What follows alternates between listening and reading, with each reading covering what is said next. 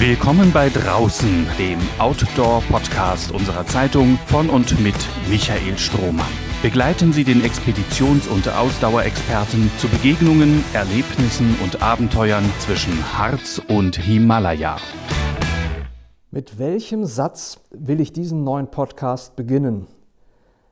Darüber, liebe Zuhörerinnen und Zuhörer, habe ich eine Weile nachgedacht, auch nachdenken müssen bin zu folgendem Schluss gekommen. Der neue Podcast draußen ist ein Abenteuer. Er erzählt also nicht nur davon. Für mich als Ihr Gastgeber und Guide ist es ein Abenteuer. Denn einen Podcast habe ich zuvor noch nicht gemacht. Ich springe ins kalte Wasser, allerdings nicht mit schlotternden Armen und Beinen. Wer ins Unbekannte aufbricht, der sollte eines nicht sein, sich selbst ein Unbekannter. Will ich Unbekanntes entdecken und erforschen, sollte ich wissen, was ich weiß und was ich kann. Sonst erreiche ich das Unbekannte womöglich nicht einmal, scheitere schon auf dem Hinweg, der weniger ist als die halbe Miete. Denn die große Kunst liegt in der Rückkehr. Jeder Dummkopf kann aufbrechen. Bei der Vorbereitung dieses Outdoor-Podcasts blieb mir ausreichend Zeit, um mich zu freuen, sehr sogar. Ich kenne diese Art von Freude. Sie vielleicht auch. Vor jeder großen oder kleinen Tour, vor aufwendigen Expeditionen wie vor mehrstündigen Bergläufen in heimischen Gefilden empfinde ich sie. Es geht los. Was ja bedeutet, ich darf los. Ich darf sehen, fühlen, riechen, keuchen, schwitzen, straucheln, staunen und, im besten Fall, ahnen oder gar verstehen. Was für ein Privileg. Mithin, dieser Podcast ist ein Privileg. Draußen Erlebnisse nutzen sich nicht ab, nicht einmal dann, wenn ich täglich dieselbe Runde drehen würde. Denn draußen ist nie gleich. Was auch damit zusammenhängt, dass ich nie gleich bin. Nie gleich gestimmt, nie gleich mutig, nie gleich empfindlich und empfänglich. Was für eine stoffliche Fülle also, allein nur auf mich bezogen. Addieren wir alle anderen, sie alle hinzu, wird das Thema unerschöpflich. Aus dem Unerschöpflichen nicht beliebiges werden zu lassen, darin liegt die immense Herausforderung. Man kann an ihr scheitern wie an einem Achttausender. Die Zeit wird es zeigen. Zu den Stimmen und Befragten dieses Podcasts werden lokale und regionale Outdoor-Kenner gehören. Hin und wieder sollen auch die Großen der Zunft zu Wort kommen, deren Größe sich definiert durch ihre Leistungs- und Leidensfähigkeit, die Intensität ihrer Erfahrungen, ihren Wagemut, ihre visionäre Kraft, vor allem aber ihre Klugheit und ihre Fantasie. Was die Brücke schlägt zu allen, die etwas beizutragen haben zu dem, was uns trägt und bewegt und erhebt. Damit erstmal genug der Einleitung und Einstimmung für heute. Jede Folge von draußen wird beginnen mit solch einem Prolog. Er leitet über zum draußen Gespräch mit Outdoor-Fans und Outdoor-Experten aller Art. Das Gespräch steht im Mittelpunkt einer jeden Episode, die jeweils endet mit einem Service- und Infoblock genannt High and Low. Darin gibt es Tipps und Anstöße und den berühmten Blick über den Tellerrand. Die besten unter den mittlerweile zahllosen Büchern und Filmen über das Draußensein gilt es aufzuspüren. Was los ist in der großen, weiten Outdoor-Welt, die immer vor der eigenen Haustür beginnt, auch dafür wird Platz sein. Wo gibt es bemerkenswerte Projekte, kühne Pioniertaten, idiotische Unterfangen oder katastrophale Entwicklungen? High and Low soll davon berichten. Wo aber anfangen? Na, am besten doch wohl zu Hause. Das ist die Region, in der wir leben. Der Corona-Krise ist die Erkenntnis zu verdanken, dass es neben dem sehnsüchtigen Blick zum Himmel auch den zum Horizont direkt vor unserer Nase geben kann. Auf einmal wird unser alltäglicher Lebensraum als Raum möglicher Erfüllung entdeckt und leider auch schon vermarktet. Leider deshalb, weil die nötige Reflexion oft fehlt. Von unterschätzter Heimat ist plötzlich vielerorts die Rede. Es soll das neue Gütesiegel sein, das neue Werbeversprechen. Was bisher als nachteilig und defizitär galt oder doch so empfunden wurde, wird über Nacht in sein Gegenteil verwandelt. Wenn das so einfach wäre. Zum besseren Verstehen der Qualität von Lebensräumen tragen Schnellschüsse nichts bei, die nur die Bildmotive und die anpreisenden Slogans austauschen. Dennoch, und das ist kein Widerspruch, wird der Begriff der unterschätzten Region in diesem Podcast wiederkehrend eine Rolle spielen. Gemeint sind damit aber nicht Vermarktungs- oder Erlebnisversäumnisse, sondern ein Mangel an Aufgeschlossenheit, Neugierde und Aufmerksamkeit gegenüber der Wesensart und den Besonderheiten der Kultur- und Naturlandschaften rings um uns herum. Das draußen zu begreifen heißt, sich auch die Wurzeln anzuschauen und nicht bloß die frischen Knospen und nicht nur in der Ferne danach zu suchen. Unsere unterschätzte Region, tatsächlich nur eine von vielen, meint im groben den Raum zwischen Helmstedt im Osten und Peine im Westen, zwischen Gifhorn und Wolfsburg im Norden und dem Harz im Süden. Es gibt keine geografische Regionsbezeichnung, die diese heterogene räumliche Einheit exakt einfassen würde. Aber das Braunschweiger Land, Teile von Ostfalen und eben der Harz gehören dazu, die immerhin in Form des gleichnamigen Geoparks eine Einheit bilden. Exaktere Ein- und Abgrenzungen braucht es im Übrigen nicht. Sie könnten unseren Blick am Ende nur einengen. Zudem kennt das draußen keine Grenzen. Hinter jedem Hügel wartet schon der nächste auf uns. Daher gönnen wir uns den Luxus, jederzeit gedanklich und thematisch in alle Himmelsrichtungen auszugreifen, wie es uns gefällt. Die unterschätzte Region bildet dabei einen Kern, ein Lagerfeuer, um das wir uns versammeln können.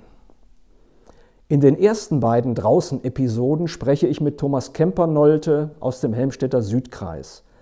Seinen Namen haben Sie vielleicht schon gehört, womöglich besitzen Sie auch eines seiner Bücher, in denen er Rad- und Wandertouren in unserer unterschätzten Region beschreibt. Im ersten Teil des Gesprächs geht es darum, wie Kempernolte sein Herz für das Draußensein entdeckt hat und was es heute für ihn bedeutet. Ja, dann würde ich sagen, legen wir mal los. Thomas Kempernolte ist jemand, der seit vielen Jahren unterwegs ist in unserer Region, aktiv mit dem Fahrrad, äh, seit einiger Zeit aber auch als äh, Experte und Buchautor, als jemand, der sich sehr stark engagiert für den Tourismus im Bereich Elm, Lappwald, nördliches Harzvorland, sich dort sehr gut auskennt.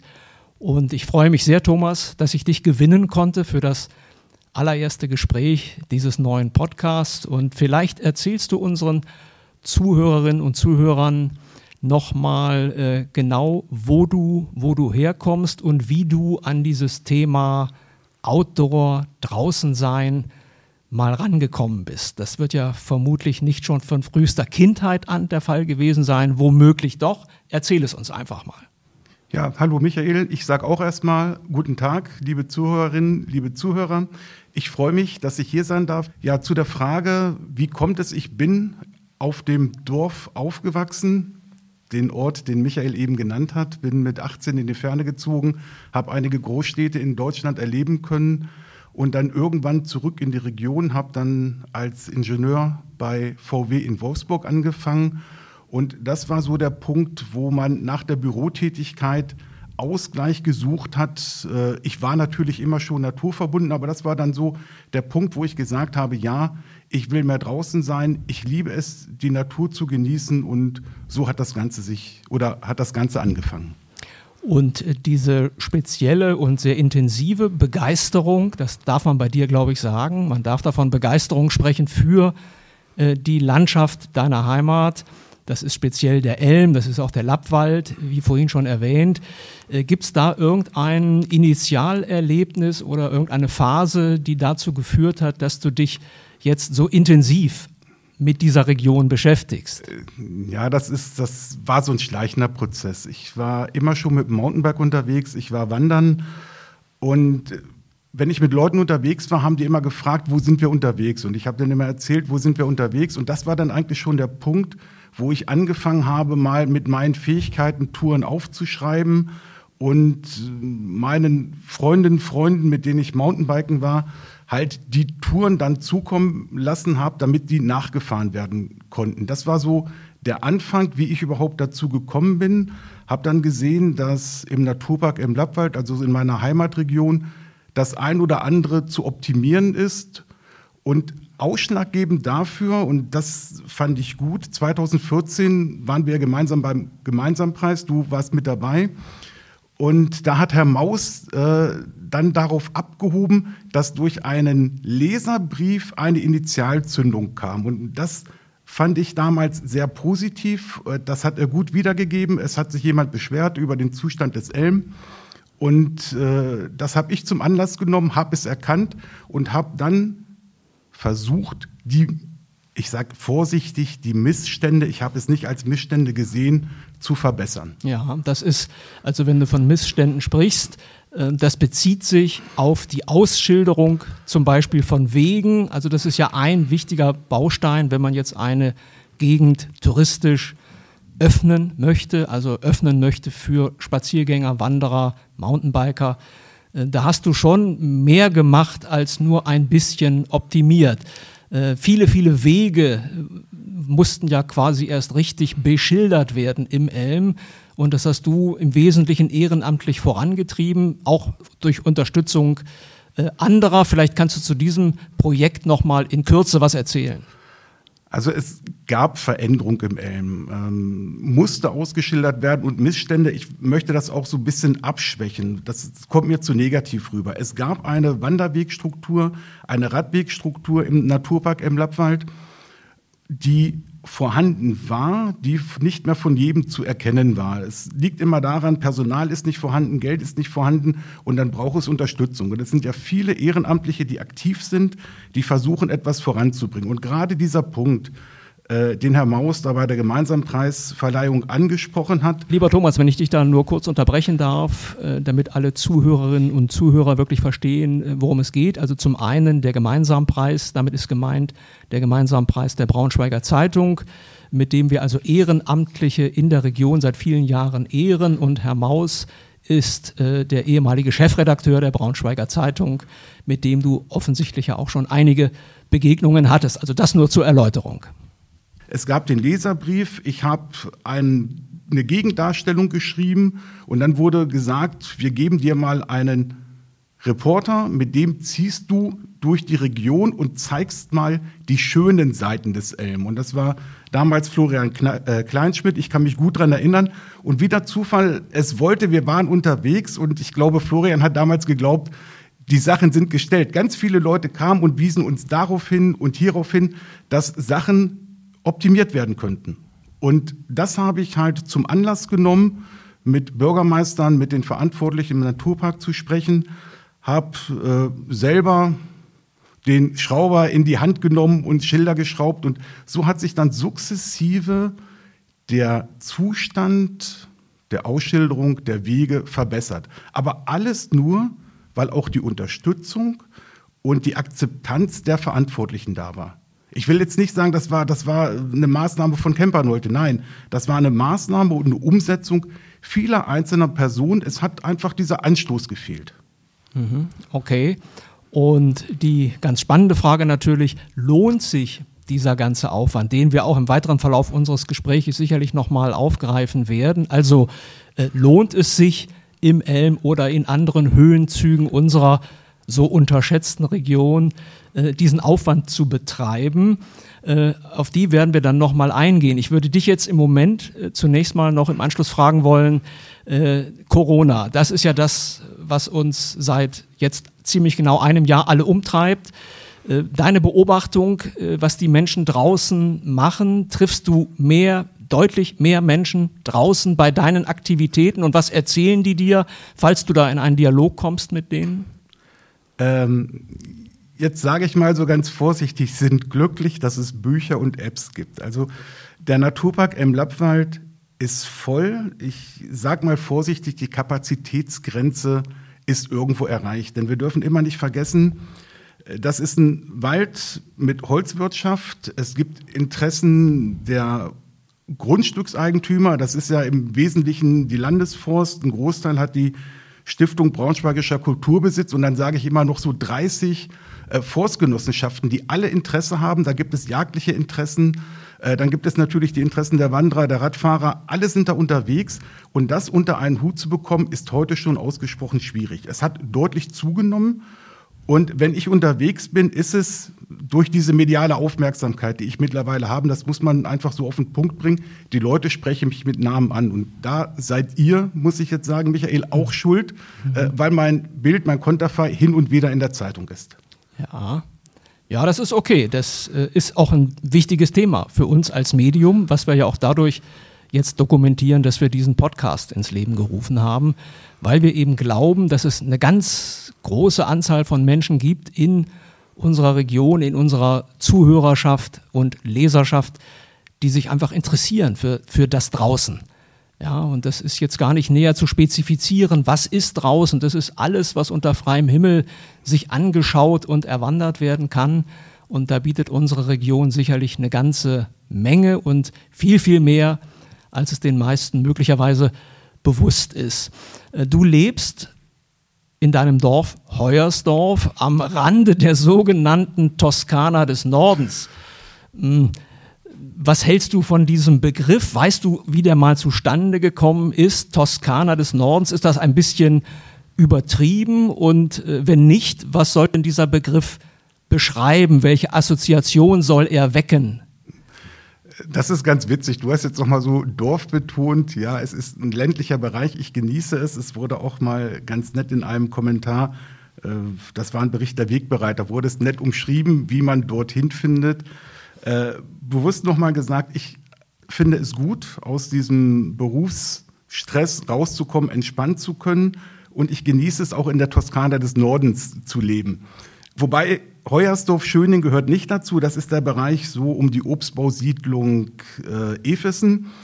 Es gibt so eine Anekdote. Ich war mit Freunden, mit meinem ehemaligen Chef und mit einem Kollegen war ich unterwegs und er tat dann so den Ausspruch, das ist ja wie in der Toskana. Und dann kam so in meiner Tourbeschreibung, die ich im Anschluss geschrieben habe, die Toskana des Nordens.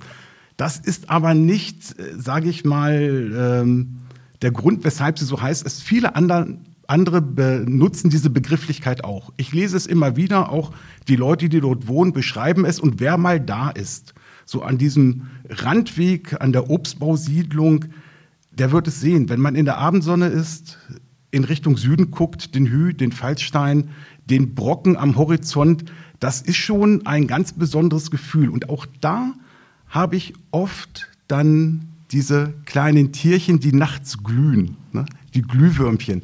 Tausende habe ich da gesehen. Also es ist so ein Kleinod, äh, ja, ein Insider-Tipp ist es jetzt nicht mehr. Ne? Ja, nein, nein, aber also ich vermute mal, es hängt tatsächlich damit zusammen, dass man eben, wenn man vom südlichen Elmrand aus in die Landschaft schaut, äh, einfach diese rollende Landschaft, die man sieht, ja, also die, die, auch hintereinander gestaffelt und geschachtelt ist mit den Höhenzügen, die eben zwischen Elm und Harz liegen. Das ist ein unglaublich abwechslungsreiches Bild, an dem man sich fast gar nicht satt sehen kann, schon gar nicht an einem wunderschönen Frühlingstag. Äh, hoffentlich werden wir ja demnächst auch schöne Frühlingstage dann haben und dann kann man das genau so nochmal nachempfinden und nacherleben, auch wie du es gerade beschrieben hast. Ähm, was mich jetzt nochmal interessieren würde, wenn du Gäste von, von außerhalb unter deine Fittiche nimmst, äh, was, was erzählst du denen über, über unsere Region, speziell auch über diesen Bereich Naturpark Elm-Lappwald? Äh, auf, auf welche Dinge hebst du da besonders ab? Auf die Kleinode, auf die Naturschönheiten, auf die Kulturschätze, Museen, die wir haben. Und ich habe mich letztens dabei ertappt, ich hatte das Glück, äh, fürs NDR Fernsehen wieder einen Beitrag zu drehen und da habe ich in dem Interview gesagt, Stille erleben. Und, oder Stille erfahren, habe ich es, glaube ich, artikuliert. Und das ist so etwas, da wird man, da muss man sich bewusst werden, man hat Bereiche im Elm, wo man einfach runterkommen kann, wo man sich hinsetzt in Ruhe an kleinen Teichen, wo die Libellen fliegen in der Abendsonne oder meinetwegen auch in der Mittagssonne Und das sind so ganz besondere Situationen, die man dort findet. Und über die vielen Kulturgüter, die wir haben, ich sag mal, wenn ich in Schöningen anfange, Goldener Hirsch, die Elmsburg, die gerade restauriert wurde, Alte Burg Warberg, das Kalm-Maital ist gemacht. Dann gehen wir weiter in Richtung Braunschweig, was viele kennen, so das Reitlingstal als Kleinod, den Tetzelstein habe ich vergessen und das Eilumer Horn, unseren Berg mit Gipfelbuch. Ja? Also viele wissen es nicht und wenn ich Leuten sage, geht da mal hin, dann kommen die wieder und sagen, vier Gipfelbücher vollgeschrieben. Ja, es ist so. Also wir haben viel zu bieten und ich sehe mittlerweile auch Gäste, Wanderer, Radfahrer, die aus entfernteren Regionen kommen, weil Werbung für den Naturpark äh, Elmlappwald gemacht wird und weil er mittlerweile, jetzt will ich nicht sagen in aller Munde ist, aber es wird weitergetragen. Also mit Sicherheit auch mit Hilfe deiner Bücher und deiner Aktivitäten, übrigens auch im Internet.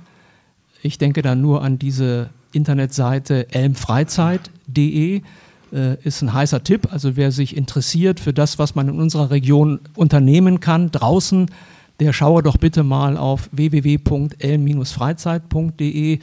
Ich glaube, da findet man eine ganze Menge Anregungen und über die würde ich gerne mit dir dann im zweiten Teil unseres Gespräches reden. Äh, für den ersten Teil danke ich dir ganz, ganz herzlich und freue mich schon auf den zweiten Teil. Service-Blog High and Low ist eigentlich dazu gedacht, Sie auf interessante Termine, interessante Veranstaltungen aufmerksam zu machen. Das ist nun Corona-bedingt im Moment, das muss ich Ihnen nicht sagen, Mangelware. Die allermeisten Veranstaltungen finden nicht statt. Das betrifft auch den Outdoor-Bereich. Immerhin gibt es jetzt die Ankündigung für eine Veranstaltung, den zehnten Tag des Berges, ausgerichtet von dem Reiseunternehmen Top Mountain Tours. Der zehnte Tag des Berges soll stattfinden am Samstag, dem 20. November, in der Stadthalle von Weilheim in Oberbayern. Äh, der Tag des Berges ist ein Szenetreffen für alle Menschen, die sich für das Bergsteigen begeistern, die es auch selber praktizieren. Und äh, es gibt dort in aller Regel eine Reihe von Vorträgen, auch von prominenten Bergsteigern. Also das kann sich durchaus lohnen, äh, sich diesen Tag des Berges mal zu gönnen. Man muss sich allerdings auch dafür voranmelden. Und ich würde Ihnen einfach vorschlagen, wenn Sie sich für eine Teilnahme interessieren sollten, schauen Sie einfach mal auf die Internetseite von Top Mountain Tours. Ich gehe mal davon aus, dass dort ständig aktualisiert, äh, informiert wird darüber, ob denn nun diese Veranstaltung tatsächlich stattfinden wird und welche, welches Programm geplant ist. Dazu ist im Moment auch noch nichts bekannt. Wir wissen also noch nicht, wer dort Vorträge halten wird, wer dort möglicherweise prominenter Gast sein wird. In den vergangenen Jahren waren das unter anderem Reinhold Messner oder Gerlinde Kaltenbrunner, die erste Frau, die ohne künstlichen Sauerstoff auf allen 14 Achttausendern der Welt gestanden hat. Ja, also bitte einfach mal vormerken, wenn Sie mögen, Samstag, 20. November, 10. Tag des Berges. Ein anderes Thema, Fotos am Mount Everest. Jetzt gehen wir raus äh, in die große weite Welt, wenn man so will, nach Nepal, in das Himalaya-Gebirge. Und warum Fotos am Mount Everest? Da gibt es zwei ganz interessante Details, über die ich Sie einfach mal informieren möchte. Zum einen gibt es aktuell einen Streit zwischen dem nepalesischen Tourismusministerium und einer Bergsteigerin und einem Bergsteiger aus Indien. Die hatten von sich behauptet, 2016 auf dem höchsten Berg der Erde gestanden zu haben. Nun gibt es daran aber offensichtlich Zweifel. Jedenfalls hat das Tourismusministerium Zweifel äh, der Vorwurf lautet, dass ein Foto, das belegen soll, dass diese beiden Bergsteiger auf dem Gipfel gewesen sind, möglicherweise gefälscht wurde, manipuliert wurde und sie also äh, mutmaßlich gar nicht den Gipfel erreicht haben. Das ist schon bezeichnend, wie ich finde, wobei die Schuldfrage offensichtlich noch nicht abschließend geklärt ist. Wir müssen also vorsichtig sein. Aber allein schon dieser Streit zeigt, welche Dimensionen eben auch dieses Fotothema mittlerweile angenommen hat. Wir kennen das ja, jeder Mensch mit einem Handy, mit einem Smartphone fotografiert sich in allen möglichen Lebenslagen. Oft ist das eben harmlos, manchmal kann es aber eben auch doch ganz bedeutsam sein, wen und was man da fotografiert und was man damit dokumentieren möchte. Und die Möglichkeit der Manipulation, die Möglichkeit der Manipulation, die ist heute riesengroß, weil die technischen Möglichkeiten das auch hergeben. Und äh, das ist schon eben auch ein bisschen traurig, wie ich finde, wenn sich solche Dinge nun auch breit machen sollten äh, unter Bergsteigern. Es gibt da ja eine eigene Ethik, wenn man so will, und Schummeln hat es zwar immer wieder mal gegeben, selbstverständlich auch schon vor den Smartphones, Schummelversuche, aber äh, es macht das Ganze deswegen nicht weniger traurig. Und zum anderen verbietet Nepal ab sofort Expeditionsteilnehmern, ähm, jedenfalls ohne vorherige Genehmigung durch das Ministerium, Aufnahmen von anderen Bergsteigern am Mount Everest zu veröffentlichen. Aha, was ist da los? Ähm, Sie können sich vielleicht noch erinnern, äh, in Zeitschriften oder im Fernsehen ein Foto gesehen zu haben von einem Stau, von einem Stau der Bergsteigerinnen und Bergsteiger am Mount Everest. Das war im Mai 2019. Wie an einer Perlenkette aufgereiht standen da die Menschen äh, und kamen nicht vor und nicht zurück. Das war am Südgrat des Mount Everest und nun muss man dazu wissen, dort oben in der Höhe, in der Kälte rumzustehen, womöglich stundenlang rumzustehen, ist lebensgefährlich. Und insofern war das eine massive Negativwerbung für das Thema Mount Everest besteigen. Und das war ein, der, der Regierung von Nepal ein Riesendorn im Auge, denn so eine Negativwerbung möchte man auf keinen Fall haben. Denn der Mount Everest ist eine wichtige Einnahmequelle für den armen, bettelarmen Staat Nepal. Ein Aufstieg kostet von 40.000 Euro an aufwärts pro Person. Kann auch noch sehr viel teurer werden, je nachdem, wie viel Dienstleistungen man dann von professionellen Begleitern ähm, noch einkauft die einen dann auf den Berg bringen sollen. Also mittlerweile ist dort ein Andrang am Mount Everest, der ist absolut irrsinnig. Hm, viele, viele Menschen, die sich dort hinbegeben, um eben auf den Mount Everest mal zu kommen, hm, würden das aus eigener Kraft vermutlich nicht schaffen und auch nicht mit eigenem Know-how. Sie bezahlen eben ganz, ganz viel Geld dafür, dass man sie hochführt auf diesen Berg. Und äh, nicht nur, nicht nur sag mal, prominente Stimmen wie Reinhold Messner mh, hm, prangern diese Entwicklung ja schon sehr, sehr lange an, die eigentlich dem Bergsteigen ja, einfach seinen Nimbus auch nimmt, viel zerstört, also nicht nur am Berg zerstört, äh, auch ökologisch zerstört, sondern tatsächlich auch vom Spirit des Bergsteigens, äh, dem Spirit des Bergsteigens ganz, ganz viel Schaden zufügt. So, äh, also das ist das zweite Fotothema. Sollten Sie das also vorhaben, äh, dennoch zum Mount Everest mal aufzubrechen und sich auf den Weg zum Gipfel zu begeben, Sie könnten sich dann nur selber fotografieren, müssten sehr darauf achten, dass auf Ihren Fotos keine anderen Bergsteiger zu sehen sind. Wenn das doch der Fall sein sollte und Sie veröffentlichen ein Foto in den sozialen Netzwerken, dann droht Ihnen eine Strafe inwieweit der Staat Nepal in der Lage wäre, dann äh, die Strafverfolgung auszuüben, äh, sie ausfindig zu machen und dann auch die Strafe zu verhängen. Das ist jetzt mal eine ganz, ganz andere Frage, aber die äh, spielt jetzt hier auch primär keine Rolle. Es geht dann eher darum, wie eben auch auf diese Art und Weise um diesen Berg gerungen und gekämpft wird, also jetzt auch an der Fotofront, wenn man das so formulieren darf. Mein heutiger Literaturtipp führt uns ebenfalls in diese Gegend, nach Nepal, in das Himalaya-Gebirge, äh, in die 50er Jahre. Das war eine Zeit, in der natürlich auch schon fotografiert wurde, äh, in der auch schon posiert wurde auf Fotos. Das gehört offensichtlich von Beginn an zur seltsamen Magie und zu den verführerischen Möglichkeiten dieses Mediums. Ich möchte Ihnen erzählen von Herbert Tichy. Herbert Tichy war ein österreichischer Reiseschriftsteller, Geologe, Journalist und eben auch vor allem Bergsteiger.